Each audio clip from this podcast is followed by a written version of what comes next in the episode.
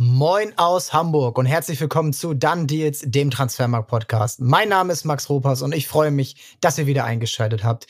Wir hatten letzte Woche mal krankheitsbedingt eine Woche Pause, aber jetzt sind wir wieder für euch da. Und wie auch in den letzten Wochen davor sprechen wir hier aktuell über die großen Veränderungen im Fußball Ende der 90er, Anfang 2000er.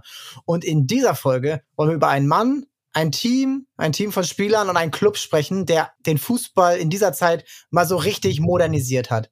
Arsene Wenger und sein Werk beim FC Arsenal. Und das mache ich natürlich nicht alleine so ein wichtiges Thema, sondern mit einem echten Premier League Experten als Gast. Er kommentiert die Spiele für Sky. Er ist am Podcast Mike für Click and Rush mit seinem Bruder und heute hier bei uns Yogi Hebel. Moin Yogi, wie geht's dir? Fühlst du dich heute auch invincible? Äh, das fühle ich mich immer. Vielen Dank natürlich für die Einladung. Ich freue mich sehr. Das ist ein Thema, das natürlich sehr, sehr spannend ist, klar. Ja, und ich würde mal sagen, warum hat Arsene Wenger den Fußball so modernisiert in dieser Zeit? Da gibt's, das kriegen wir nicht in zwei Minuten geklärt, dafür sind wir zusammen, dafür machen wir einen Podcast. Und äh, für euch Hörerinnen und Hörer, wir haben mal ein paar Links in die Shownotes gepackt, die auch so ein bisschen Statistiken, Transfers und alles erklären. Klickt da gerne rauf, Transfers, Saisons, Pokalsaisons, Kader pro Jahr, also filtert euch das alles, wie ihr wollt. Da könnt ihr zwischendurch mal reingucken, aber wir starten jetzt rein und wir wollen mal starten mit der Frage, was war Arsenal eigentlich vor Arsene Wenger? 1996 ist er gekommen und davor gab es eigentlich so einen Claim. Arsenal hat ja immer irgendwie so Claims, die dann so über die Medien verliehen werden und davor war es echt boring, boring Arsenal. Also Spielstil war langweilig, sie waren abhängig von Ian Wright und dann Dennis Bergkamp, der ein bisschen vor Wenger kam. Und es war ein defensiver Spielstil wie, ja, echt Tottenham bis vor kurzem das durchgezogen hat, mit zwei richtig guten Stürmern vorne keine gute Stimmung, viele Skandale. Ähm, Tony Adams, der langjährige Kapitän, zwischendurch Alkohol-Rehab gemacht. Äh, der Trainer hat Bestechungsgeld angenommen. Also wirklich nur, nur schlechte Stimmung. Ein paar Pokalsiege gab's, aber es war generell wirklich schlechte Stimmung, nachdem man 1990 noch die Meisterschaft gewonnen hatte. So, jetzt 1996 kommt Arsene Wenger. Vorher langjährig erfolgreich bei AS Monaco, zwischenzeitlich in Japan gearbeitet und war langjährig auch Wunschkandidat vom Boss David Dean. Aber die Spieler, Fans und Öffentlichkeit, die waren jetzt nicht wirklich überzeugt davon. Yogi, kannst du erklären, warum das so war? Ja, also du hast ja gerade schon gesagt, man muss sich ja mal vorstellen, welche Zeit das war. Also du bist 1996 in England. Wenn du jetzt auf die Insel rüber gehst, dann ist es immer noch so, dass wenn du jemanden fragst, nenne mal drei französische Trainer, die in der Liga A momentan trainieren, jetzt war er aber in Japan, ja, aber nenn mal drei französische Trainer, die in der Liga A trainieren, dann hätten die englischen Fans riesengroße Probleme. Und zwar nicht, weil sie irgendwie doof sind oder sonst irgendetwas, sondern der Fokus liegt einfach auf den englischen Fußball. Ganz einfach. Also die kennen alle Premier League Spieler, die kennen alle Premier League Vereine, die kennen auch alles bis zur vierten Liga runter. Aber du bist jetzt einfach nicht so damit so, äh, hast nicht so viel Ahnung, was so das betrifft, so Bundesliga, spanische Liga. Da sind die einfach ein bisschen, ja, ich sag mal, ist einfach der Horizont nicht so da, wie es in Deutschland so ist. Dass man in Deutschland schaut man ja immer, was macht denn Barcelona, was macht denn Inter, was macht denn und so weiter. Und das ist in England nicht so der Fall. Das heißt, im Endeffekt, die konnten den gar nicht kennen, weil wir sind ja auch noch 1996, da hatten alle eigentlich englische Trainer oder die meisten. Also es hat mich jetzt nicht gewundert, dass die den nicht kannten. Ich glaube, es darf auch keinen wundern. Eher war es ein Wunder, dass die Verantwortlichen auf den gekommen sind. Das ist, glaube ich, eher das Wunder, dass sie auf Arsene Wenger gekommen sind. Und ja, dementsprechend war das damals natürlich schon ein absoluter Stilbruch. Es war etwas ganz Besonderes und natürlich, ich weiß es noch, ich habe ja seine Biografie auch gelesen. Das war jetzt auch nicht so, dass alle gesagt haben, willkommen Arsene Wenger, das ist der größte Trainer aller Zeiten, der wird uns retten, sondern die Chancen waren eher, der wird schnell entlassen. Und das war auch so der Tenor, den quasi auch die englischen Medien damals hatten, dass das eigentlich nur in die Hose gehen kann. Er hatte jetzt ja auch vom ganzen Auftreten her nicht so das typisch englische, ja, sagen wir mal, Prime ist Alex Ferguson, das hat er ja nun gar nicht aufgestellt. Er war ein sehr, ich sag mal, weltoffener, gebildeter Mensch, der sehr viel ja auch durch seine Sprachfähigkeit immer wieder weggemacht hat. Er spricht ja perfekt Deutsch auch. Das hat mich immer als erstes so gewundert, als das damals so, als damals angefangen hat, Fußball zu gucken. Und er hat, das ist natürlich in der Zeit auch ein richtiger Switch gewesen, schon sehr viel auf junge Spieler und auch, ich sag mal, außerhalb des Horizonts geguckt. Und 1995, 96 durfte man dann ja auch ähm, dank des Bossmann-Urteils da viel mehr machen. Also EU-Ausländerbegrenzungen wurden aufgehoben und er hat auch direkt als, deswegen sprechen wir heute auch ihn als einen der großen Reformer, direkt Transfers gemacht, die sich daran orientiert haben, die genau diese Möglichkeiten ausgelotet haben. Nenn mal so ein paar Spieler, die er als erstes geholt hat und wo er auch direkt mitgewirkt hat. Naja, also ich meine, so Anelka, Viera und sowas sind natürlich Typen, äh, aber auch so dann, es geht, wir können dann die Jahre weitergehen. So Emmanuel Petit oder sowas, die hatte ja wirklich keiner auf dem Schirm, die kannte ja keiner. Und er hat halt wirklich versucht, wenn man sich mal ansieht, welche Spieler er geholt hat, wenige kamen eigentlich aus der Premier League, sondern es kamen viele Spieler einfach aus anderen Gegenden. Dann natürlich hat er auch immer wieder so kleinere Deals probiert, wo sich Leute irgendwie dachten, wer ist das denn? Und er hat dann einfach mal so Spieler auch probiert reinzuwerfen und die haben dann manchmal teilweise funktioniert, teilweise nicht. Aber es ist eben das, war für englische Verhältnisse schon neu. Ja, die anderen haben auch Spieler aus dem Ausland mal verpflichtet, aber das war dann halt eher so Spieler, die so gut waren, dass sich sogar überall andersrum gesprochen hat, dass die gut waren. Und er hat dann schon eben auch versucht, so Spieler eben zu holen, gerade eben so Thierry Henry, Patrick Vieira, Spieler, die woanders jetzt nicht so funktioniert haben und wo er gesagt hat, ich sehe aber was in denen und wenn ich denen das und das mitgebe, dann kann das funktionieren. Emmanuel Petit, das sind ja richtige Legenden, bei denen man jetzt heute denkt, ja, ja, das war ja klar, dass es das funktioniert, das sind ja absolute Fußballlegenden. Nee, aber Freddy Lüngberg zum Beispiel, den kannte kein Mensch. Den haben sie damals für vier Millionen geholt. Das ist ja eh schon verhältnismäßig viel Geld. Aber halt auch dann solche Spieler wie äh, Oleg Luzhny oder sowas, die waren dann teilweise auch Stammspieler. Also das war schon irgendwo auch da wieder ein Stilbruch, Spieler zu holen, die jetzt nicht jemand kannte. Erst später dann kam natürlich Viltor, Pires und so weiter. Das waren dann schon wieder die Phasen, als Arsenal dann schon wieder Champions League war und als sie dann schon wieder richtig gut waren. Und dann war natürlich auch logischerweise mehr Geld da, dann ging auch mehr. Und was auch noch dazu kommt, ist, dass er einfach wirklich konsequent, also bis auf ein paar Ausnahmen, die Spieler, wo auch wirklich investiert wurde, alle unter 26 Jahre hatte. Also da war keiner, der auf dem Peak war, denn die Mannschaft war ja eh schon überaltert, sagen wir mal Tony Adams, David Seaman im Tor, Lee Dixon, also wirklich so Arsenal, sagen wir mal Arbeiterlegenden, die hinten immer noch den Laden halbwegs dicht gehalten haben, aber vorne kam wirklich ein Youngster nach dem anderen und was er halt auch direkt gemacht hat, und das hat natürlich auch wieder, ich sag mal, in England für ein bisschen Verwunderung gesorgt. Er hat den direkt Spielzeit gegeben. Also Nikola Anelka kam mit 17 Jahren von PSG für 57.000 Euro. Das war sein erster offizieller Transfer. Und der führt mit Bergkamp, mit Vieira und Co. die Mannschaft 1998 dann schon zur Meisterschaft. Also im zweiten Jahr wird er ja schon Meister. Also da zeigt er ja schon, okay, es läuft so, wie ich mir das vorstelle. Ganz geile Story auch, die man auch erst so rausfindet, wenn man sich so ein bisschen beschäftigt. Er ist ja erst im Oktober 96 zu Arsenal gekommen, weil er in Japan noch unter Vertrag stand. Er hat aber schon vorher entscheidend daran mitgewirkt, dass Patrick Vieira von Milan damals zu Arsenal kommt. Er war aber schon kurz vor der Unterschrift bei Ajax also er war ja schon in Amsterdam und wollte unterschreiben und Wenger hat ihn immer wieder bearbeitet, dass er kommt. Und das ist auch so ein Punkt, der sich so durchzieht. Wenn du die Biografie auch gelesen hast, erklär vielleicht auch mal, was, was das auch so für ein menschlicher Touch war, den er so verkörpert hat, dass er diese jungen Spieler, vornehmlich Franzosen, wirklich auch davon überzeugt hat, diesen Schritt rüber auf die Insel zu gehen. Das war ja auch für die komplett ungewohnt. Und mehrheitlich sind sie dann ja doch eher erstmal nach Italien gegangen, zum Beispiel wie Sidan davor. Ja, und vor allem Patrick Vera darf man auch nicht vergessen, der war damals noch kein Star. Der war bei mir dann so, ja, Borderline-Stammspieler, immer mal wieder reingekommen, aber er war nicht der, den wir heute gesehen haben. Thierry Ori zum Beispiel war bei Juve, als er ihn geholt hat, ein riesengroßer Flop. Also die haben bei Juve gesagt, das ist eine Katastrophe und das hat überhaupt nicht funktioniert und plötzlich haben die den geholt. Also das sind ja also Geschichten, der hat immer schon auch geschaut, wo kann ich jemanden holen, der vielleicht woanders runtergefallen ist oder im Prinzip gerade dabei ist, runterzufallen und hat die Spieler dann geholt. Das war das Besondere. Und ja, er ist, er ist halt einfach ein absoluter Gentleman. Er ist ein sehr, sehr intelligenter Typ, wie du es gerade gesagt hast, sehr belesen, auch ein sehr einfühlsamer Typ, auch sehr charmanter Typ und hat natürlich da versucht natürlich auch die Spieler dann irgendwie zu diesem Verein zu lotsen. Das alles ist super, aber ich glaube, der größte Boom oder die größte Explosion gab es dann halt mit der Einführung, das war ja ziemlich schnell, eines Diätplans. Und damit ging das Ganze erst dann wirklich los, weil zum Beispiel, du hast es ja vorher angesprochen, Tony Adams der war Alkoholiker. Und ich sage jetzt nicht irgendwie, um zu übertreiben und einen Witz abzugreifen, sondern der war Alkoholiker. Und zum Beispiel Lee Dixon hat mal gesagt, wir sind mit der ganzen Mannschaft in eine Bar gegangen und ich habe so, wie nennt man's, Pint, glaube ich, ist doch dieser große Bottich da. Ähm, ich habe irgendwie es den ganzen... Pint und Pitcher, ich weiß gar nicht. Ich glaube, Pitcher ist was Großes mit 1,5 Oder Pitcher, Liter. Pitcher kann auch sein. Ich habe einen ganzen Pitcher ausgesoffen und ich habe gemerkt, die anderen haben in der Zeit schon drei gesoffen.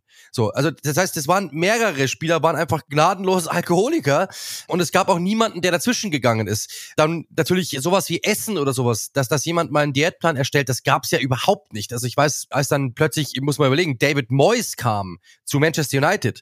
Damals hat es geheißen, Pommes werden verboten und dann sind die Spieler ausgeflippt, weil es unter Sir Alex noch bis zu David Moyes erlaubt war, vor dem Spiel sich Pommes reinzupfeifen, was ja eigentlich Wahnsinn ist. Und jetzt kommt Arsene Wenger 1996 und sagt, das ist nicht mehr erlaubt, das ist nicht mehr erlaubt, das ist nicht mehr erlaubt. Alkohol ist nicht mehr erlaubt, nur noch das und das, ihr esst ab jetzt nur noch das und das. Und plötzlich waren die Spieler, das hat Tony Adams mal gesagt, der hat meine Karriere gerettet. Also ohne den wäre ich wahrscheinlich, wahrscheinlich sogar irgendwo auf der Straße gelandet. Der hat im Endeffekt einfach alles umgedreht, was irgendwie da war, hat den Spielern Trainingspläne mitgegeben, hat ihnen Fitnesspläne mitgegeben, so wie wir das heute ganz normal finden, hat er damals 96 angefangen. Und das war natürlich dann einer der Gründe für die Leistungsexplosion, weil alle anderen natürlich noch auf Pommes waren und die halt schon, ja, sich einfach gesund ernährt haben, Trainingspläne, Fitnesspläne, privat auch was machen mussten und so weiter und so fort. Und das hat natürlich diese Mannschaft leistungstechnisch explodieren lassen und natürlich dann auch die Talente, die der ja angesammelt hat. Das waren ja schon Klar, Thierry Henry zum Beispiel oder Vieira oder so, das waren ja Riesentalente. Aber aus irgendwelchen Gründen hat es immer irgendwo nicht funktioniert. Und er hat das einfach erkannt, hat die geholt. Dazu natürlich dann so Lüngbergs und so weiter und so fort. Auch ein paar so Spieler, die halt einfach in Anführungszeichen nur funktioniert haben. So Matthew Upson oder Emmanuel Petit, die dann einfach so sehr, sehr gute Rollenspieler geworden sind.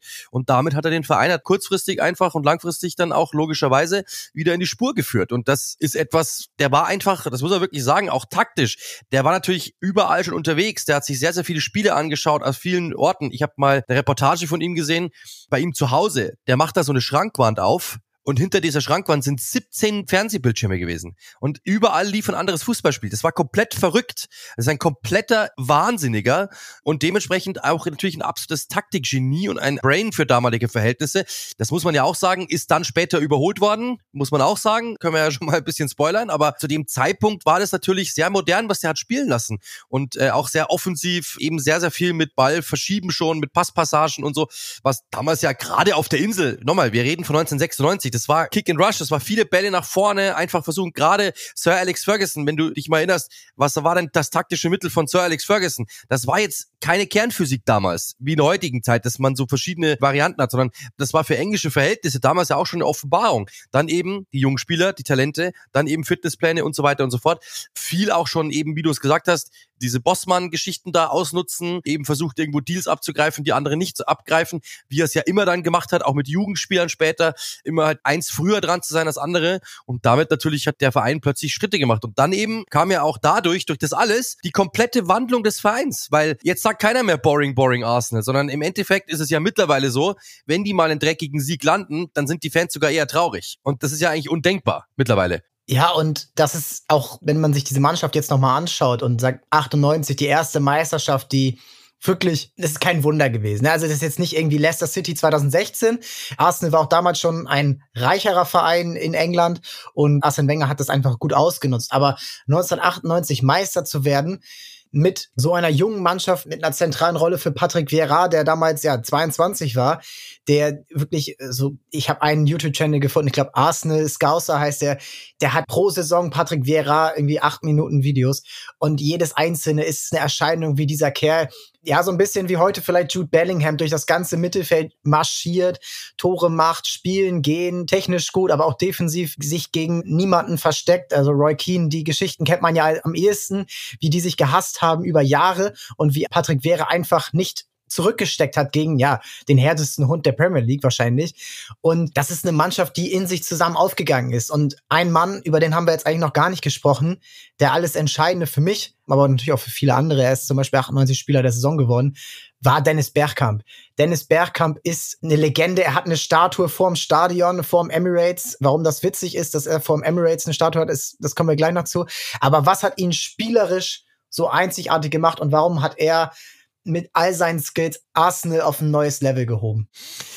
Also, als ich das erste Mal gesehen habe und auch so die ersten Bilder von dem oder sowas, dachte ich mir, langweiliger geht's nicht, weil das ist ja einfach nur, der, also der strahlt jetzt nichts aus, hat, keine, er hat eigentlich null Ausstrahlung, aber sein Spiel hat genau das. Also ich habe, glaube ich, selten einen feineren Techniker gesehen im Sturm als ihn. Allein dieses Tor gegen Newcastle ist, wenn du mich fragst, das schönste Tor ever, würde ich sagen, das Tor gegen Newcastle, weil es einfach unglaublich ist, wie er den Ball da um den Gegner rumdreht. Das ist ein unglaublicher Techniker, der dann super Auge für Mitspieler gehabt, äh, muss man sagen. Er hat einen super Abschluss gehabt. Also der hatte eigentlich alles. Nicht die große Endgeschwindigkeit, das jetzt vielleicht nicht, aber alles andere. Die Technik war allen anderen voraus, also wirklich gerade in der Premier League eben auch, die damals super physisch physisch war, eigentlich rein physisch war. Und damit war er natürlich herausragend. Also das ist wirklich ein Spieler, den natürlich auch die Fans nach wie vor verehren ohne Ende. Es ist einer der besten Stürmer der Premier League-Geschichte.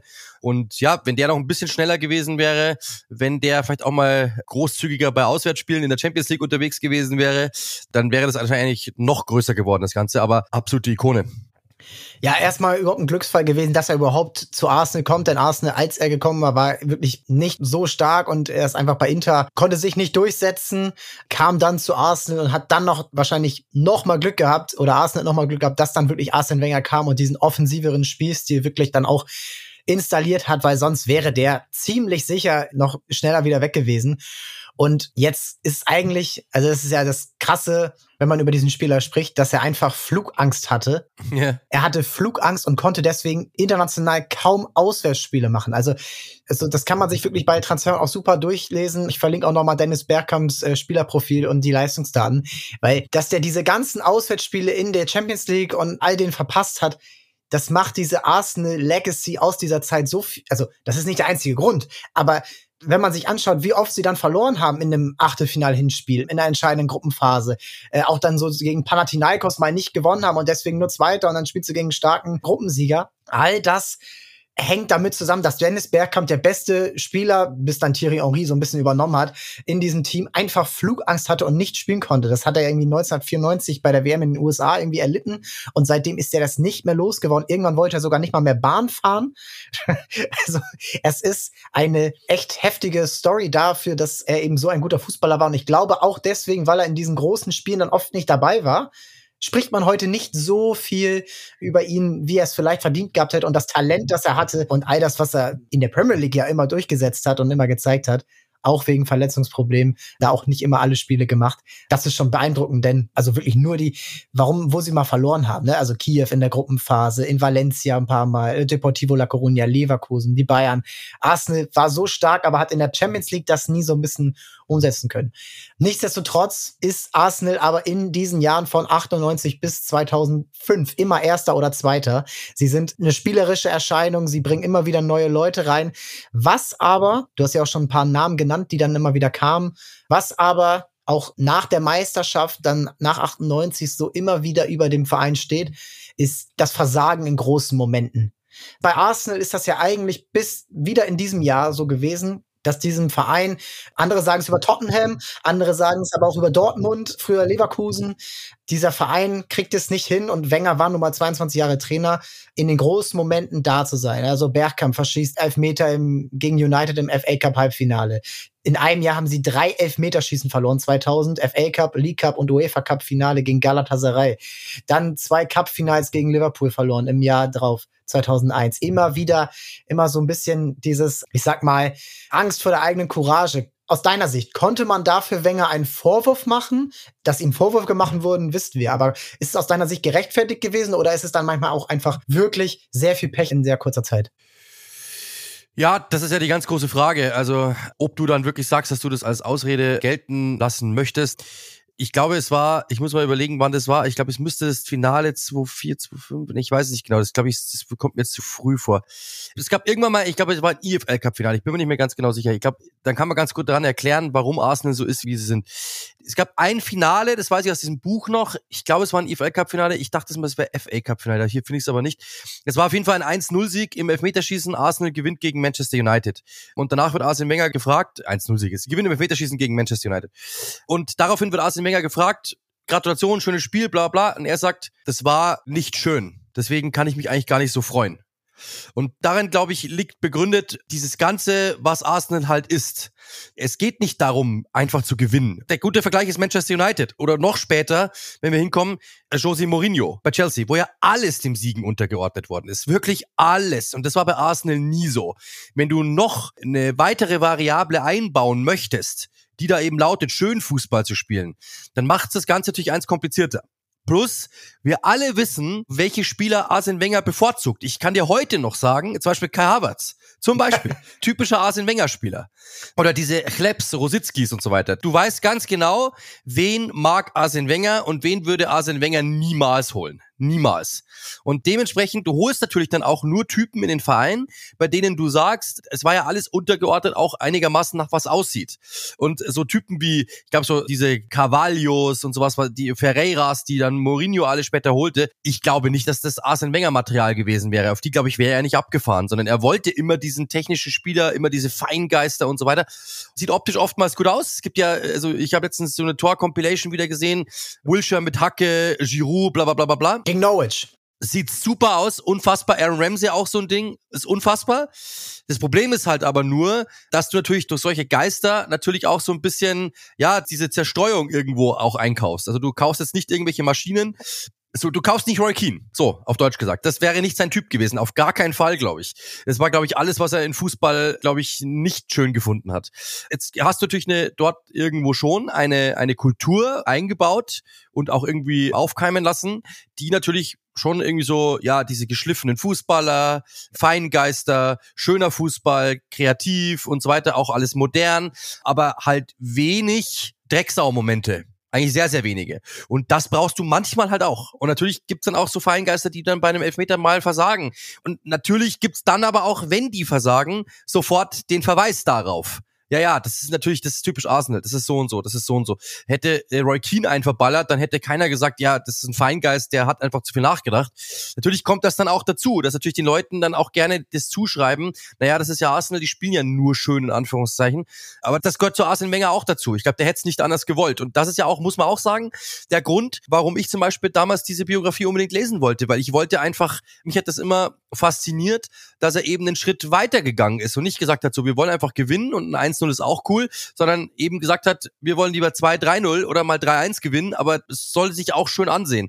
Und das war halt das, warum ich gesagt habe, so, das interessiert mich, ehrlich gesagt. Also deswegen, und deswegen glaube ich, ist Arsenal heute auch immer noch bei so vielen so beliebt, in Deutschland zum Beispiel auch, weil halt Arsenal einfach ein etwas anderer Club ist. Die haben auch einen amerikanischen Besitzer, aber es ist trotzdem immer noch so, diese Ästhetik, glaube ich, schwebt schon noch über diesem Verein so ein wenig. Ja, und ich glaube auch, dass dieses Festhalten daran, dieses Festhalten an diesem, ja, wir ziehen unseren schönen Spielstil durch, der hat ihm sicherlich Punkte gekostet. Also, weil Arsenal ist nicht, also erinnere dich an ein Spiel in dieser Zeit, wo Arsenal sich mal wirklich hinten reingestellt hat, als sie 1-0 geführt haben. Das konnten sie nicht. Sie haben zum Beispiel gegen Chase. Können sie immer noch nicht. Können sie immer noch nicht. Ja. sie haben zum Beispiel mal gegen Chelsea in der 85. im Champions League Viertelfinale mal ein 1 2 kassiert, wo sie einfach offen stehen, wo man denkt, oh, ey, es ist doch gleich Verlängerung. Ich glaube, es wäre dann Verlängerung gewesen. Halt das Ergebnis erstmal, das, das war nicht möglich. Und auf der anderen Seite war aber auch nicht möglich, wenn du mal zurücklagst, mal was ganz anderes zu machen. Also lange Bälle waren verpönt, ganz klar. So. Und da muss man, finde ich, Wenger eigentlich schon sozusagen, weil er so nicht stur, aber ich überzeugt von dieser Philosophie war, dass er mal Transfers gemacht hat, die nicht so reingepasst haben. Zum Beispiel dann 2001 Sol Campbell. Erstens, der war jetzt nicht alt, der war glaube ich 26, 27 auch wieder ablösefrei vom Konkurrenten Tottenham. Also das ist ein damals ein Skandal gewesen, das ist auch heute noch ein Skandal. Er hat ihn aber geholt. Engländer, Innenverteidiger, endlich mal auch hinten investiert, weil er wahrscheinlich auch so ein bisschen da nicht so Lust drauf hatte, aber das wurde ihm dann so ein bisschen vielleicht nahegelegt und Sol Campbell hat überragend funktioniert. Im ersten Jahr werden sie direkt wieder Meister und er ist einer der entscheidenden Männer für die nächsten vier Jahre, der den Laden dort hinten zusammenhält, der auch dann später die jungen Leute wie Touré und Cole, Cole war ja auch dann um die Zeit, ähm, kam er ja aus der eigenen Jugend rein, ähm, Loren, Senderos, der hält die alle zusammen. Und Campbell war mal so ein Spieler, der dann wirklich mal so, okay, so kann's gehen. Und so einen hätten sie dann vielleicht auch in den Jahren 09, 2011, 2014 vielleicht mal gebraucht, wo man dann eben da nicht so gegenhalten konnte sind das so Momente, wo man sagt, okay, ey, Wenger, davon vielleicht mal ein, zwei mehr? Weil es ist schon irgendwie, wenn ich mir das angucke, abgesehen mal von Jens Lehmann 2003, kamen dann nicht mehr so diese Transfers, die dann auch vielleicht mal so in der Hierarchie der Mannschaft mal was verändern. Weil wenn du immer wieder alles durchziehst, dann ist auch irgendwann immer wieder alles dasselbe. Ah, du meinst jetzt so die Transferphase ab 2-3? Ab ja, so 2-2, 2-3, 2-4 und dann auch. Also, das Ding ist ja das, eine Sache muss man wissen und das ist etwas, was ich lange, muss ich ehrlich sagen, auch lange nicht wusste. Wenn du dir mal ansiehst, was ab 2-6, 2-7, 2-8, 2-9 passiert ist, das ist ja eigentlich nicht mehr viel. Die Mannschaft, das waren immer noch so, so, so B Spieler, die verpflichtet worden sind. Malen Samir Nasri, Respekt. Arshavin, Respekt, aber der hat man verhältnismäßig günstig bekommen. Es war immer so ein, zwei Transfers. Wenn du dir aber schaust, was sie verkauft haben, dann war ja schon immer zum Beispiel Thierry Henry verkauft. Ja, es ist ja ein sehr, sehr gutes Beispiel. Auch Ashley Cole verkaufen müssen, okay, aber es war nicht mehr so das große Ding da. Das große Problem war, wenn du überlegst, was da damals war zu diesem Zeitpunkt. Sie haben damals das Stadion gebaut. Und das Große, das wusste ich lange auch nicht. Ich dachte immer, aber warum kauft der nicht? Warum macht der nichts? Und das Ding ist, weil er einfach das nicht kommuniziert hat. Weil A, ich glaube, er sich nicht geschämt hat, aber es war so dieser Stolz, glaube ich, das zu kommunizieren, wäre für ihn einfach so ein Stolzbruch gewesen. Das Ding ist einfach, dass ich habe das auch äh, mal gesehen in, in, so einer, in so einer Reportage. Dieses Stadion kostete eine Milliarde. Zum Vergleich, Allianz Arena 340 Millionen Euro zur ungefähr selben Zeit. Und warum ist es so? Also erst natürlich, weil in London einfach alles teurer ist, Baugrund und so weiter, ist ja klar. Dann ist auch wichtig, der FC Bayern, das Olympiastadion ist, ich muss jetzt hier keine Kunde machen, ich komme aus München, aber ist komplett diametral eine andere Richtung als Fröttmanning, die Allianz Arena. Ist eine komplett andere Richtung. Das kannst du aber in London nicht machen. Du kannst nicht aus Nord-London wegziehen und irgendwo an eine Stadt dran ziehen, weil dann sagen die Leute, wir sind aber Nord-London. Das kannst du nicht machen. Das heißt, du musst im Umfeld bleiben. So, jetzt haben die natürlich etwas gesucht. Was ist in der Gegend? Da war eine riesengroße Mülldeponie, die war in so einer Raute. Das ist wie beim HSV. Ja, so, so ungefähr, ja. So, da ist eine Mülldeponie. Wir reißen diese Mülldeponie ab. Die musst du erstmal kaufen, den Grund. Den musst du kaufen, damit deine Fans weiter sagen können, sie sind Nord-London. Überleg dir das mal. Auf das alte Stadion hat sich draufgepasst, das neue Stadion, weil du weißt ja, wenn du Highbury vor Augen hast, das war ja, also enger geht's nicht. Dementsprechend, da hat's nicht draufgepasst. Haben sie gesagt, okay, wir müssen was finden. Okay, dann nehmen wir einfach den Grund daneben, kaufen diese Mülldeponie und bla bla bla bla. So, dann haben die das gebaut, haben die das da reingebaut, hat genau reingepasst, alles top. Das Ding ist aber, wenn du in, du hast gerade Allianz Arena gesagt, das ist ein sehr gutes Beispiel, weil was ist denn passiert, als die die Allianz Arena gebaut haben? Also München kam und hat gesagt, wir schießen dazu, weil es ist ja für die, für die Allgemeinheit und Steuergelder und das ist ja alles WM. super. EM, dann genau, da war die WM ja auch noch, dann ist super, wir können ja da irgendwie und so weiter öffentliches Geld. Das heißt, Bayern München hat das Stadion nicht vollkommen bezahlt, sondern es ist auch aus öffentlicher Hand geflossen. Und in Deutschland ist es absolut normal. In England ist es überhaupt nicht normal. Das heißt, die mussten die Milliarde selbst auftreiben. Und jetzt, wenn du jetzt siehst zum Beispiel, was Tottenham macht seit Jahren, das ist das Gleiche. Die haben riesengroße finanzielle Probleme, die schichten das um, haben jetzt einfach Schulden im Hintergrund irgendwo, die sie irgendwann mal bedienen werden müssen. Aber im Endeffekt ist es super schwierig, dort quasi einfach dann Geld zu investieren, wenn du eine Milliarde abbezahlen musst. ist ja ganz normal. Das haben sie aus dem operativen Geschäft gemacht, deswegen gingen halt die Transferausgaben der Reihe nach runter. Und sie haben nur noch so Spieler geholt, eben, wie, ich schaue ich sehe es gerade nach, so, ja, mal ein Eduardo von Zagreb, okay, cool, aber Thierry Henry fürs Doppelte verkauft. Bakary Sanya, sie haben dann eher so versucht, eben das, was er ja damals immer so im Background gemacht hat nämlich so Spieler, die irgendwo runtergefallen sind, zu verpflichten. Das war jetzt halt absolut der A-Weg. Sie konnten nur noch Spieler verpflichten, die runtergegangen sind. Und dass sie, wenn du dir dann aber anschaust, wo die in den Jahren drauf gelandet sind, das war ja immer noch immer Champions League Fußball wenn du dir das mal überlegst. Das ist das eigentliche Wunder, dass sie gespart haben. Es hieß, es, es wurde, hat er auch mal gesagt, wir mussten damals eigentlich 30 Millionen Euro plus machen pro Saison durch Transfererlöse. Was dann so immer mal wieder auch funktioniert. Zum Beispiel eben in der Saison äh, 9-10 mit Adebayor. Also das heißt, sie haben im Endeffekt versucht, B-Spieler zu verpflichten, ab so der 2000er Marke, B-Spieler zu verpflichten, die großen Spieler mehr oder minder abzugeben und dann eben irgendwann mal logischerweise ja, versucht dann auch die großen Spieler abzugeben und damit Gewinn zu machen und trotzdem den sportlichen Erfolg irgendwie zu erhalten. Und das, finde ich, ist das eigentliche Wunder von Arsene Wenger, dass ihm ehrlich gesagt nie wirklich groß irgendwie, ja, angeheftet wird, sondern die Zeit wird eher sogar noch verpönt. Ja, also du bist jetzt ein bisschen vorangegangen, aber im Prinzip geht's ja schon um die Zeit, um die wir jetzt auch sprechen, um die große Zeit, geht's da ja schon los, dass eben, weil das Stadion wurde 2004 angefangen zu bauen, das stand dann halt vorher schon ein bisschen fest, also genau in dieser Zeit ist dann natürlich die Entscheidung auch da und dann eben auch die Banken, die dann das dann verlangt haben, so hey, ihr müsst Gehalt kürzen, so, also ganz simpel. Und das hängt dann natürlich auch damit zusammen, aber was dann eben trotzdem nach dem Titel 2002 und dem Ende von der Karrieren von äh, Adams, Dixon, David Seaman, der dann irgendwann über sein Zenit hinaus ist. Bergkamp ist 33, 34, der ist verletzungsanfällig, auswärts macht er ähnlich. Also da wurde dann so ein bisschen die Abhängigkeit weniger und Henri übernimmt. Also Henri zwischen 2002 und 2005 ungefähr oder 2006 das ist einfach nur Wahnsinn. Das ist Top 3 weltweit. Jedes Jahr über 20 Tore. 2003 macht er, glaube ich, 24 Tore und 20 Assists. Äh, über, irgendwo steht auch 25 Assists. Dann macht er weiter in der Meisterschaftssaison mit 30 Toren in der Premier League. Thierry Henry ist überragend. Natürlich ist ein äh, Vieira überragend, Jungberg.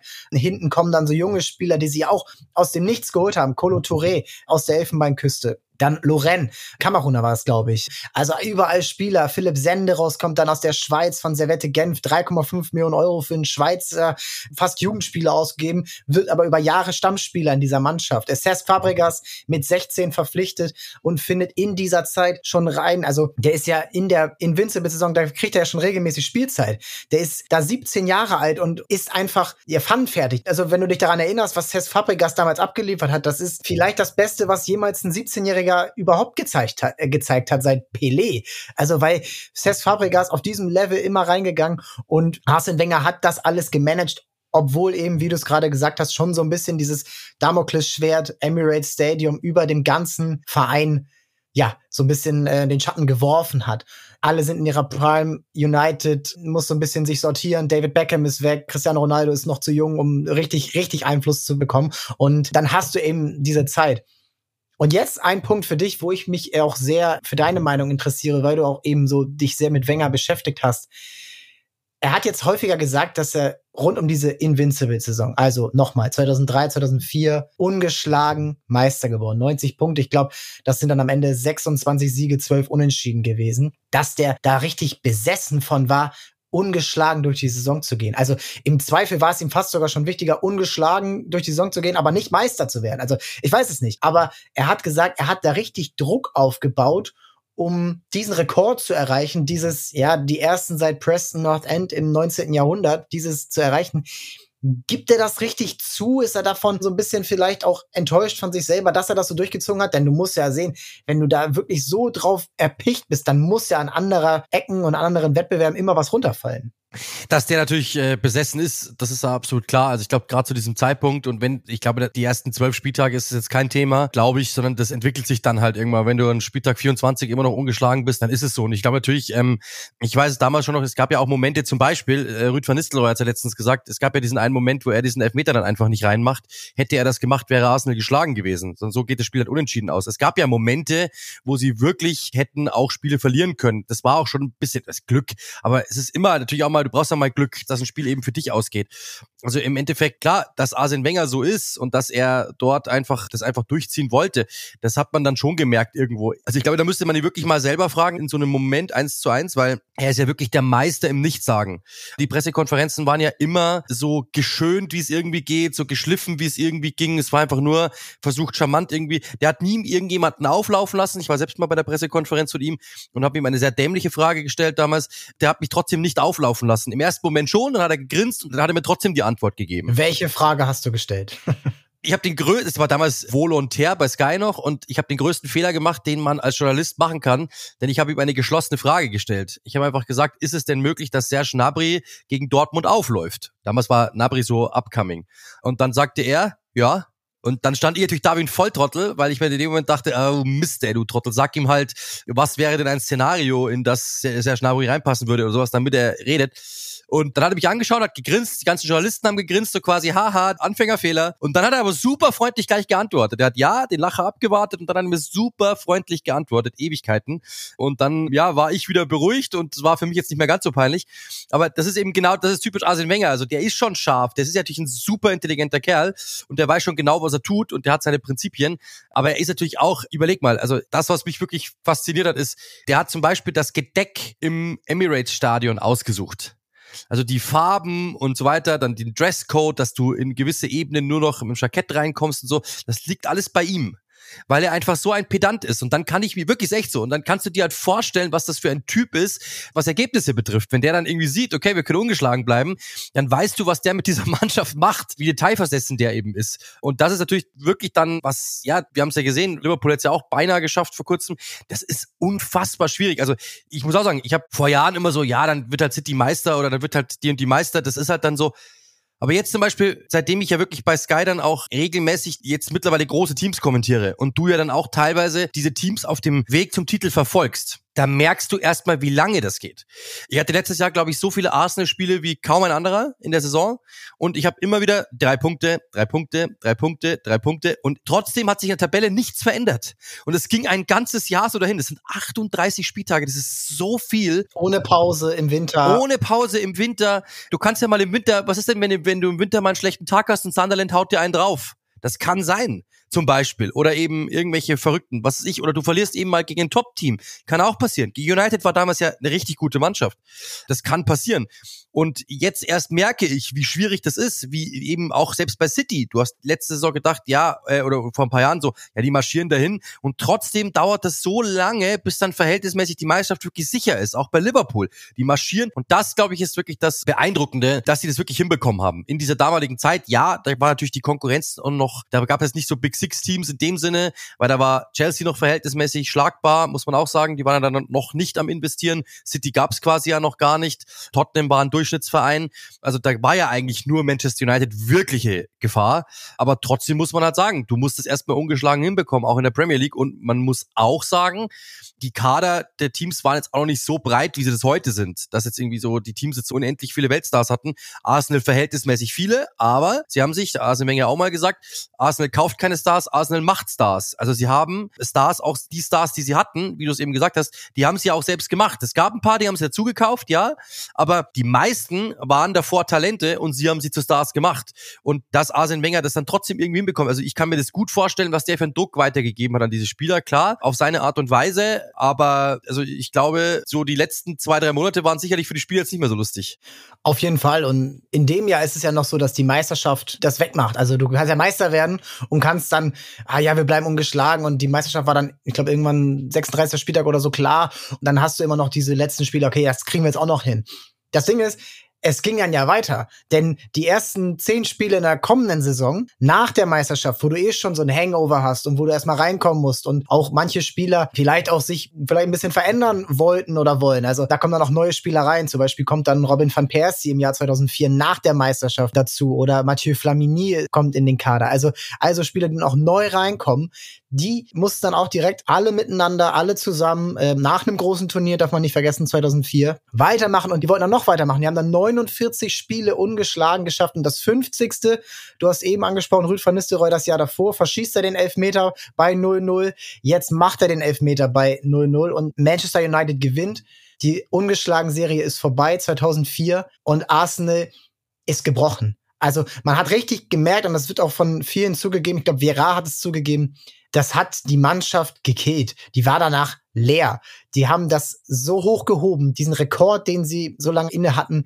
Danach war dann nichts mehr. Und in dem Jahr, du hast es schon angesprochen, Jose Mourinho kommt mit sehr viel Energie, mit sehr viel Ölgeld aus Russland, mit sehr vielen neuen hungrigen Spielern. Äh, Jose Mourinho als Champions League-Sieger aus Porto, Drogba kommt dazu, ähm, Carvalho, äh, Peter Cech, Arjen Robben, alle miteinander. Also original Noisy Neighbors damals in London.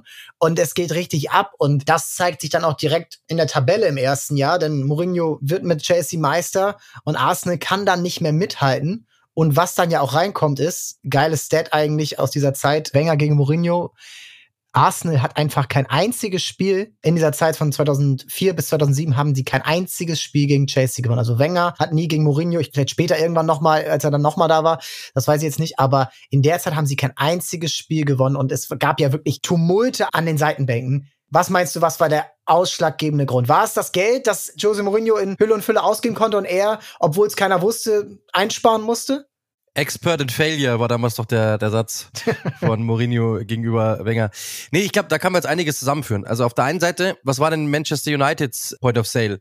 Im Endeffekt war es bei ihnen, dass sie rigoros einfach versucht haben, Spiele zu gewinnen. Also egal wie. Dann kam auf der anderen Seite, was war es bei Arsene Wenger? Es war dieses moderne, etwas neu machen und damit allen voraus sein. Und jetzt kommt Mourinho dazu. Ich glaube, das ist eben dann der Punkt. Da, glaube ich, treffen sich die Welten, weil Mourinho hat das Beste aus allen Welten vereint. Das muss man ganz klar sagen. Er war taktisch super modern, es war nicht schön anzusehen, aber er wusste, was die Premier League braucht. Nämlich gewisse Physis, gewisse Härte und einfach eine super Defensive er wusste, er kann damit was gewinnen. Das war bei Porto ja noch anders. Bei Porto hat er durchaus auch attraktiv Fußball spielen lassen mit den ganzen Stars, sondern hier war es eher so, okay, wir werden sehen, diese Premier League, wir müssen auch physisch dagegenhalten. Wir müssen eine Ergebnismaschine werden. Wir müssen defensiv stark sein. Das war die eine Seite. Dann natürlich hatte er Geld, brauchen wir auch nicht drüber reden. Das schadet nie. Er hat eine richtig gute Mannschaft sich zusammenkaufen können. Wir haben damals ja, Sebastian Kneißl zum Beispiel war ja damals noch bei Chelsea zu dem Zeitpunkt. Dem wurde zum Beispiel versprochen, hey, nächste Saison bist du Stamm, du wirst eine Chance bekommen und so weiter und so fort. Das war ja dann noch unter Ranieri. Und dann plötzlich kam eben die Millionen und plötzlich hieß es, du kannst ja neuen Verein suchen, du wirst hier niemals spielen. Weil, ist ja klar, plötzlich explodierte dieser Kader einfach und es wurden Stars ohne Ende verpflichtet. So, und dann kommt aber noch eine Ebene dazu. Also das heißt, er hat, er war was die Trainingslehre betrifft, auch ein absoluter Profi, was so Fitness betrifft und so weiter und so fort. Also all das war absolut professionell, taktisch absolut professionell. Und dann kommt aber noch eine Sache dazu, die ich glaube, die wir alle wissen, aber glaube ich, das ist sehr, sehr wichtig. Diese Mindgames, die der gespielt hat. Das gab's so auch noch nicht. Das hat er modernisiert. Also er hat wirklich viele Dinge modernisiert und viele Dinge zusammengeführt. Also es war Geld da, es war Taktik da, es waren Spieler da, es war Know-how da, es war Professionalität da, es war Defensive da, also Sachlichkeit. Und dann kamen diese Mindgames noch oben dazu, dass du eben, und das muss man auch sagen, wir haben es ja gerade gesagt, zwischen Wenger und Ferguson gab es ja auch schon immer mal wieder so kleine Keifereien, immer mal wieder so kleinere Sachen. Aber das ging nie unter die Gürtellinie, das war immer noch mit einem gewissen Respekt. Normale Härte. so normale Härte. Und Sir Alex konnte schon auch, aber ich glaube, Sir Alex war jetzt keiner, der das Ganze irgendwie mit einem Plan vorangetrieben hat, sondern wenn du dem dumm gekommen bist, hat er dumm zurückgeschossen, hat auch mal so einen Seitenhieb verpasst, okay. Aber bei Mourinho kam ja diese strategische dazu. Der wusste ganz genau, dass wenn der Arsene Wenger ans Bein pinkelt, dann zittert der. Das wusste der. Und das hat der komplett gnadenlos ausgenutzt. Das klingt so einfach, aber es ist wirklich so. Es gab ja keine Pressekonferenz, in der der nicht über den geschimpft hat. Und der wusste ganz genau, dass, wir haben es ja vorhin gesagt, dieses Ich gewinne lieber schön als schlecht äh, oder als hässlich so quasi. Ich verliere lieber schön, als hässlich zu gewinnen, ja. Das wusste der. Und der hat genau das ausgenutzt. Ist hingegangen, hat einfach auf Pressekonferenzen nur dumm dahergeredet, bis der Wenger irgendwann natürlich dann selber in der Bredouille war, musste selbst was sagen und der Mourinho hat sich ins Fäustchen gedacht. Plus, wir alle kennen ja das Sprichwort dahinter, Mourinho stellt sich damit natürlich auch vor die Mannschaft. Also das heißt, die Mannschaft konnte eigentlich machen, was sie wollten, weil alles war auf Mourinho entladen und er wusste auch ganz genau, dass Wenger das auch machen würde, dass er natürlich Mourinho als Hassobjekt sehen. Und er wusste auch, schau dir jede einzelne Situation an, Wenger gegen Mourinho. Es ist Fremdscham und zwar nicht bei Mourinho, weil du kennst ihn ja nur so.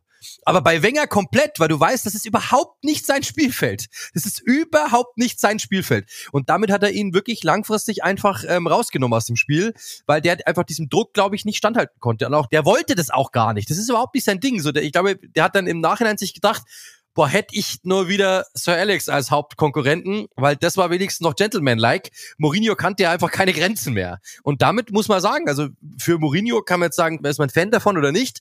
Ich muss sagen, Respekt, du Hut ab, also dass du das so erkennst, dass du das so durchspielst, weil man muss auch sagen, das hat er in den, in den folgenden Jahren dann nicht auch immer noch so gemacht, aber bei Wenger, glaube ich, das war schon wirklich sein absolutes Ziel, weil da wusste er wirklich, sein Lieblingskontrahent, aber er da wirklich wusste, der zerbricht unter dem Druck. Ich glaube, dass die beiden, wenn du die beiden jetzt sehen würdest, würdest und die würden am Tisch sitzen, ich glaube, die hätten kein Problem miteinander. Das sind ja beides eigentlich schon gepflegte Herren. Ich glaube jetzt nicht, dass die jetzt ein Problem miteinander hätten, so grundsätzlich. Ich glaube, dass es wirklich von Mourinho einfach erkannt war. Diese Feingeister, die erdrücken wir. Ganz einfach. Ja, und ich erinnere mich auch daran, dass wirklich so ein, also wie du gesagt hast, komplett ein neues Ding war und es wirklich auch dann immer wieder die Medien dominiert hat und Mourinho, man weiß ja heute noch, also Sebastian Kneiße war hier auch im Podcast und hat genau über diese Zeit gesprochen vor einem Jahr, verlinken wir auch nochmal in den Show Notes, denn das ist einfach ein Mann gewesen, der die ganze Truppe vereint hat, also wirklich Lampard, Drogba, Czech, Terry, dann später Michael Ballack. Die haben alle geweint, als der entlassen wurde, was ja auch so, ein, so eine, ja, ich sag mal, Hauruck-Aktion von Abramovic war nach so einem 1 zu 1 gegen Trondheim. Und man kann ja fast froh sein für die anderen englischen Clubs, dass es dann mal eine kurze Delle-Phase gab oder nicht so ein stetiges äh, Backout für Chelsea. Und Arsenal, um da mal wieder darauf zurückzukommen, das ist natürlich dann auch schon sehr hart, denn du hast dir das alles erarbeitet. Natürlich, es gab auch Geld, klar, aber du hast dir das alles erarbeitet. Du hast acht Jahre lang wirklich mit Man United den englischen Fußball dominiert, hast Talente entwickelt, hast fast Weltfußballer gemacht mit Thierry Henry. Dann kommt jemand mit Geld ran. Natürlich, der kann auch was und der hat gute, der sicherlich, das hat auch Wenger natürlich immer respektiert, aber das muss frustrierend sein. Und dann 2005 kommen wir dann dazu, wo dann der erste richtig krasse Abgang ist mit Patrick Vieira. Und das habe ich auch erst jetzt so richtig verstanden der wollte gar nicht gehen. Der wollte für immer bei Arsenal bleiben. Und dann ging es darum, ja, okay, ich glaube, Vertrag lief noch ein Jahr. Wie sieht's denn aus? Äh, Juventus ist auf mich zugekommen, die, die wollen mir, haben mir ein Angebot gemacht.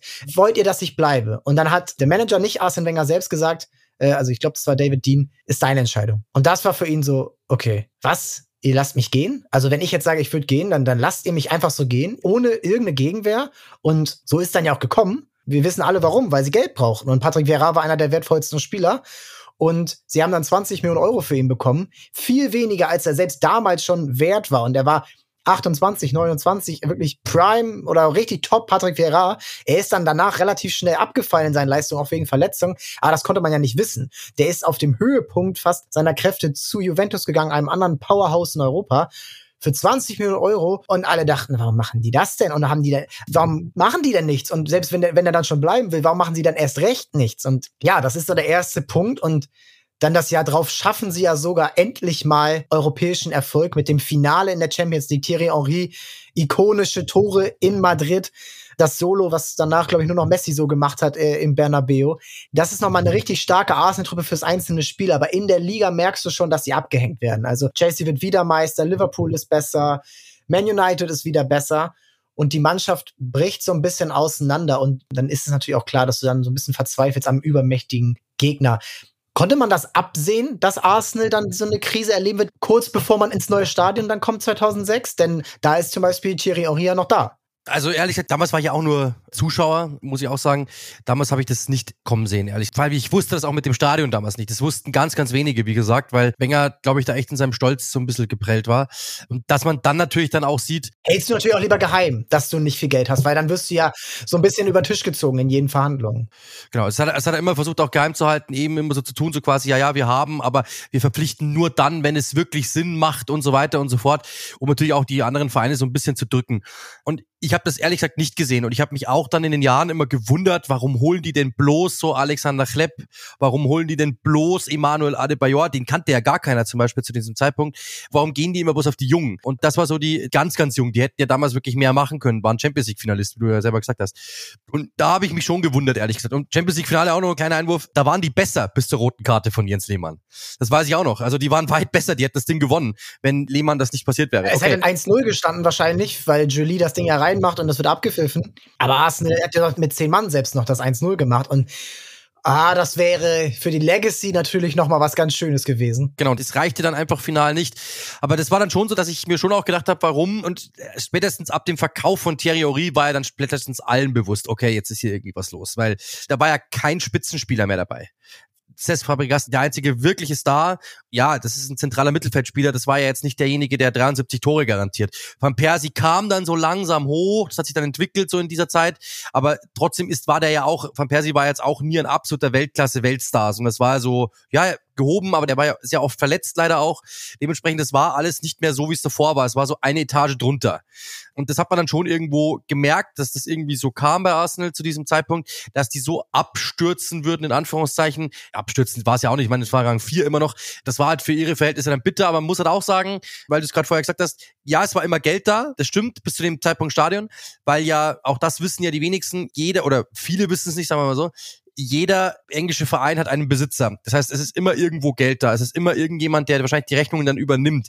Aber Arsenal war verhältnismäßig sterblich. Also die hatten normales Geld, so, ja, es ist ein London-Club, ja, große Tradition, ja, viele Fans. Deswegen hast du da immer natürlich Vorteile. Aber gegen Manchester United zum Beispiel waren sie im Vergleich eigentlich immer abgestunken, da mussten sie es immer mit Know-how wettmachen. Und gegen Chelsea, das war ja dann wirklich das, was wir, wenn wir gerade über Modernisierung sprechen, Chelsea war ja wirklich der Verein, der das Ganze, was wir heute kennen, mit City, mit PSG, mit bla bla bla bla, die das wirklich angefangen haben. Das waren die, die wirklich angegab. Italien ein paar Versuche, Parma zum Beispiel oder sowas, Lazio auch. Aber das war wirklich so dieser Anfang, wo man wirklich sagen kann, in England war das so over the top, over the top. Wirklich die Milliarden zu knacken und wirklich Geld auszugeben, das gab es davor so nicht, muss man sagen. Und dann natürlich auch noch mit Know-how und so weiter und so fort. Da war klar, dass Arsenal eigentlich in die zweite Reihe abgeschoben wird. Das erkennst du ja am Ashley Cole Transfer. Ja. Also das ist ja das Symbol. 2006 du warst gerade im Champions League Finale. Du kriegst das neue Stadion und einer deiner zentralen Spieler, Cashley Cole, wie er dann genannt wurde,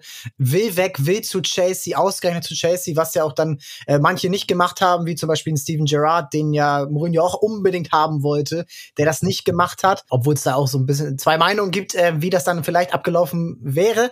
Aber Cole wechselt für wirklich läppische 7,4 Millionen Euro mit 26 Jahren, also weil auch sein Vertrag ausgelaufen ist und dann wurde natürlich Arsenal so ein bisschen in die Enge getrieben, aber das war eigentlich das Jahr, in dem es klar wurde und wahrscheinlich dann auch einem Thierry Henry dann gezeigt hat, über den es ja auch schon Gerüchte gab, äh, ein, zwei Jahre lang, natürlich wollte ihn Real Madrid, natürlich wollte ihn Barcelona, natürlich wollte ihn auch Jaycee wahrscheinlich auch haben, aber das war dann das Signal, okay, es, eine Ära geht hier zu Ende und vielleicht ist es dann am Ende auch einfach okay gewesen.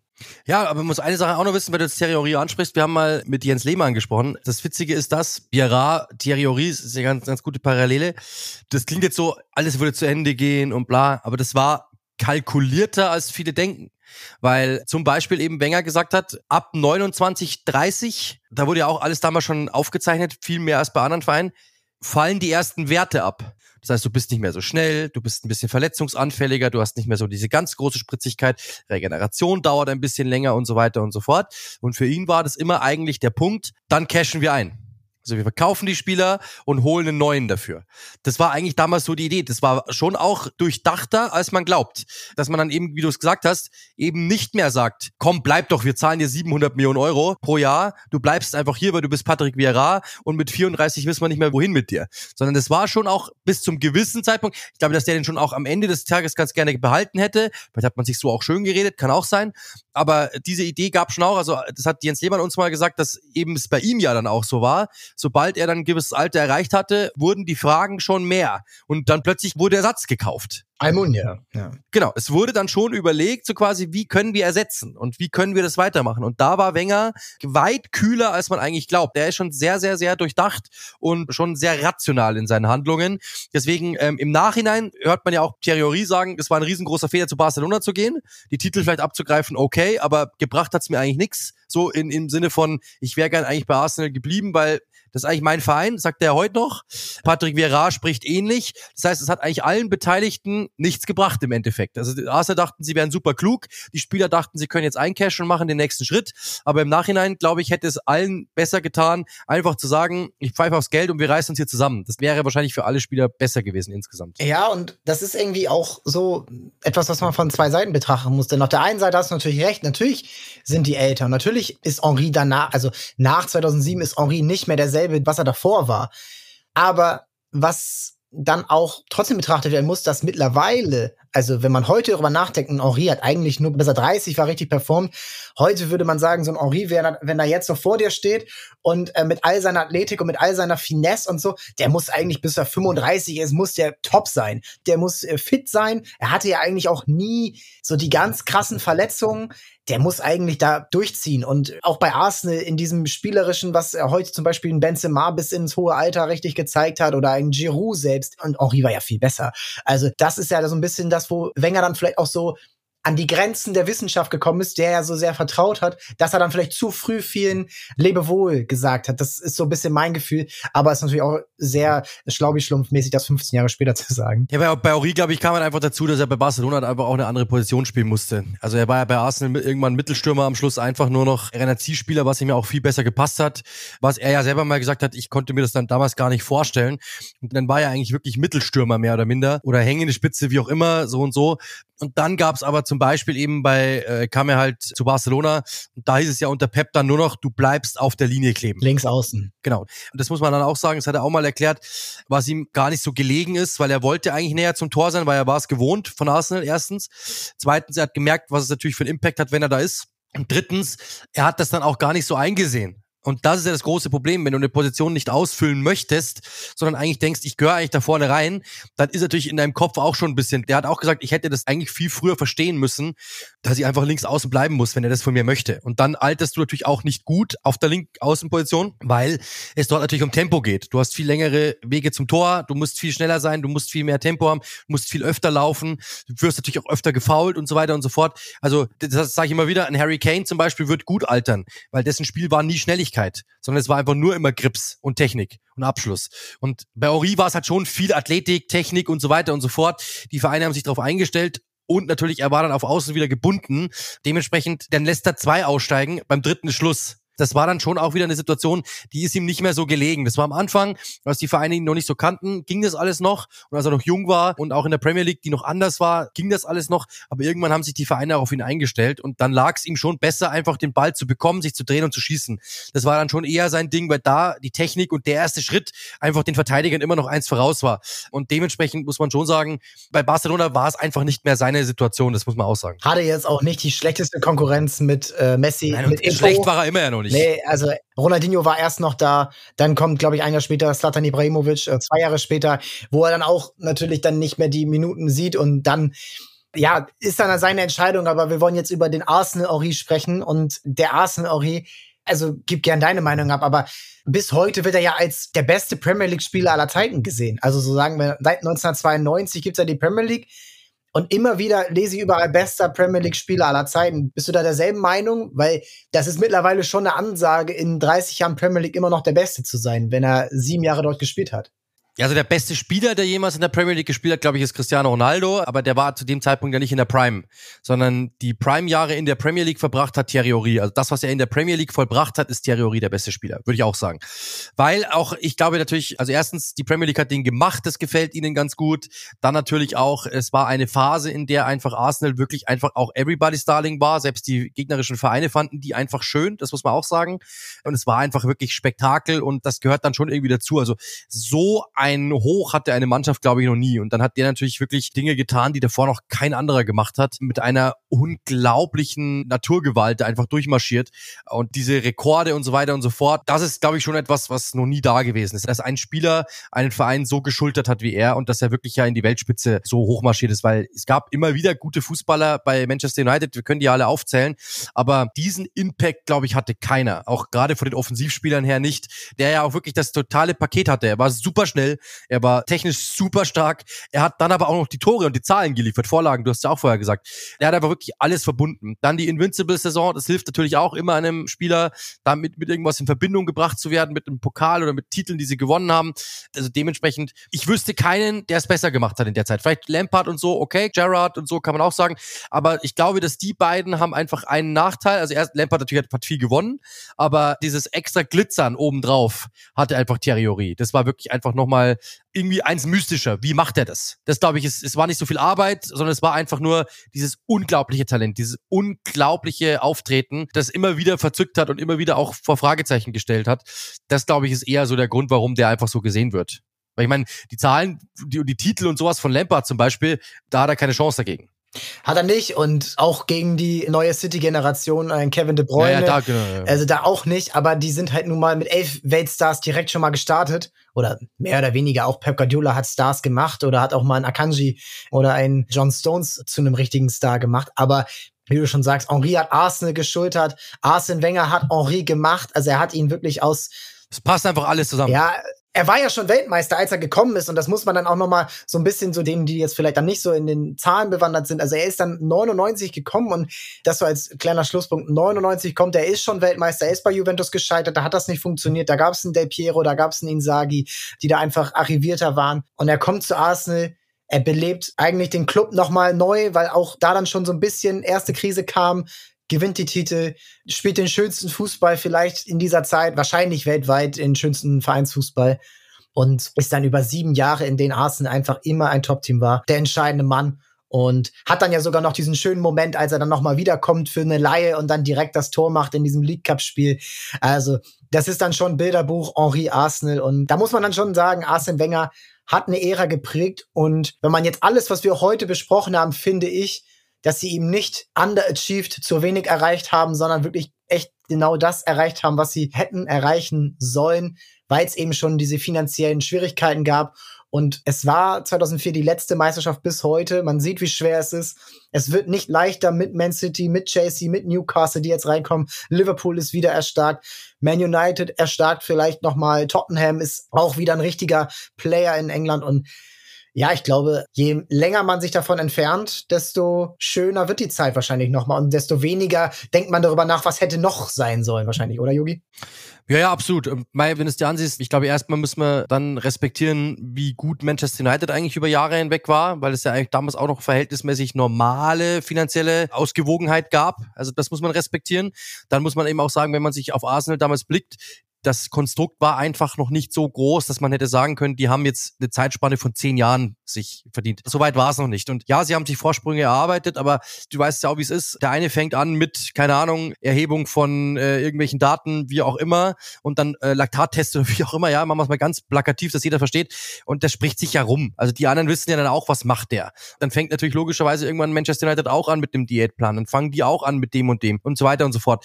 Taktisch dann ja auch. Also das ist ja auch so, der eine fängt mal an, hinten zu zweit rauszuspielen mit dem Torwart in der Mitte, dann machen es plötzlich alle. Das spricht sich ja rum. Solche Entwicklungen bleiben ja nicht verborgen. Dementsprechend wurde natürlich Wenger irgendwann auch mal dekodiert, ganz normal und wurde dann irgendwo auch normalisiert. Das ist ja immer so. Und wann explodiert etwas, wenn du halt auch wirklich exponentiell mehr reinsteckst? Und das war dann bei Chelsea der Fall. Das gab es so noch nicht in der Premier League. Und wer hat es dann nochmal auf die Spitze getrieben? Manchester City. Das gab es so davor dann auch wiederum nicht und dann war Chelsea verhältnismäßig wieder kleine Kundschaft. Das ist dann das, was wirklich dann Sachen explodieren lässt, exponentiell wachsen lässt, wenn einfach wirklich unmenschliches Geld reingebuttert wird. Weil davor war es ja verhältnismäßig normal. Ja, die haben mal einen Spieler verpflichtet pro Saison, wo du dir sagst, puh, aber das war auch die Phase, in der sie halt auch in der Champions League bis ins Finale marschiert sind. Dann kannst du dir im Jahr drauf auch mal was leisten, weil du ja die Einnahmen hast. Ganz normal. Dann wächst du ja auch durch diese Einnahmen. Hat der Bayern auch nicht anders gemacht. Dann verkaufst du Trikots und so weiter und so fort. Aber das ist alles halt normales Geld. Aber du wächst erst wirklich dann, wenn du es halt wirklich skalieren kannst. Und das konnte natürlich dann logischerweise Chelsea wie kein anderer Verein. Insgesamt was finde ich natürlich diese Zeit, wenn ich zurückdenke, ich weiß es noch, Arsenal war damals Everybody's Darling, weil natürlich jeder diese Art und Weise auch so schön fand. Diese Spieler, das waren ganz neue Spieler, das war nicht zusammengekauft, sondern es war irgendwie alles ähm, total organisch gewachsen und irgendwie auch immer so mit diesem extra Funkeln, weil es einfach halt eben auf Schönheit getrimmt war und nicht einfach so, wir wollen gewinnen. Also ich zum Beispiel, ich fand United auch immer super respektabel, fand die Zeit lang mal auch ganz cool als Kind oder so, aber es hat mir nie irgendwie extra was gegeben, diese Mannschaft, so, weil das war halt einfach totale Ergebnismaschine. Das war Arbeit. Genau, aber Arsenal war dann plötzlich so, wenn du mit dem Arsenal-Trikot dann irgendwann mal aufgetaucht bist, dann war schon cool. So, hey, Arsenal, cool, Thierry Henry und so. Und auch wenn du dir dann die Highlights von damals ansiehst, das waren ja spektakuläre Spiele. Es war unfassbar eigentlich, wie die gespielt haben. Und deswegen ist diese Mannschaft so legendär. Wenn du dir die, diese Class of 92, so diese Beckham-Generation und so ansiehst, die Mannschaft hat ja eine ganz andere Schwere. Also wenn du dir das so ansiehst, was die gewonnen haben. Champions League, Triple-Gewinner, mehrere Meisterschaften am Stück. Damit kann die Arsenal niemals mithalten. Aber so diese weichen Faktoren, Jahren hat diese Arsenal-Mannschaft, äh, diese Invincibles natürlich viel, viel mehr irgendwo bedient. Das muss man schon sagen. Es ist eine richtig geile Story, die, ja, finde ich, es vielleicht noch mal ein, zwei Mal häufiger ähm, geben sollte im Fußball, dass äh, so eine Mannschaft das so erreicht. Vielleicht passiert das sogar sogar noch mal in der Zukunft. Weißt du, was dann passiert? Schau dir mal Leicester an. Was passiert danach? Ja, dann werden sie schnell auseinandergekauft. Das ist bei Ajax so. Ajax kommt ins Halbfinale der Champions League, alle sagen, das ist der Hammer und äh, ein Jahr später spielt die ganze Mannschaft woanders. Das ist das große Problem. Wenn, dann müsste halt eben sowas wie Tottenham zum Beispiel, wenn die das jetzt schaffen würden, diese Saison Meister zu werden, die hätten eine Chance, weil die eine andere Foundation haben, auf der sie aufbauen. Aber so als West Ham Meister zu werden, dann sind deine Spieler alle weg. Das kannst du vergessen. Ja, wir werden sehen und wir werden auch in Zukunft natürlich wieder auf Arsenal schauen, denn es ist weiterhin ein spannendes äh, Projekt. Wieder jetzt neu, die neue Version mit Mikel Arteta, der ja selbst unter Wenger gelernt hat, der selbst damals dabei war und ja, das ist vielleicht jetzt wahrscheinlicher, möglicher denn je, dass sie eben da oben direkt ganz angreifen. Vielen Dank, Yogi, dass du äh, mit uns da durchgegangen bist, durch diese Wenger-Jahre, durch diese Invincibles-Zeit, durch äh, Thierry Henry, Dennis Bergkamp, Viera und das Emirates und Scharmützel mit Jose Mourinho. Für alle, die Yogi weiter verfolgen wollen, er ist bei Twitter, er ist bei Instagram, Click and Rush, die Kollegen jede Woche zweimal, richtig? Einmal die Woche. Einmal, okay. Einmal die Woche. Aber jetzt auch auf Twitch, Rondo TV, wenn ihr das wollt. Ähm, da sind wir auch mit drei Kollegen, Uli, mit Flo Blüchel und mit Benny Grund. Da haben wir sowieso mal vor, mit euch zu kooperieren, habe ich mit Sub Gruppe schon ausgemacht. Dann äh, sag Bescheid, dafür sind wir immer zu haben. Beides ja auch Transferphase. Vielen Dank, Yogi. Für euch gilt, abonniert dann Deals und liked den äh, Podcast, bewertet den Podcast natürlich mit fünf Sternen. Und wir hören uns dann nächsten Donnerstag wieder. Ich danke euch, dass ihr mir wieder einmal zugehört habt. Ciao, ciao.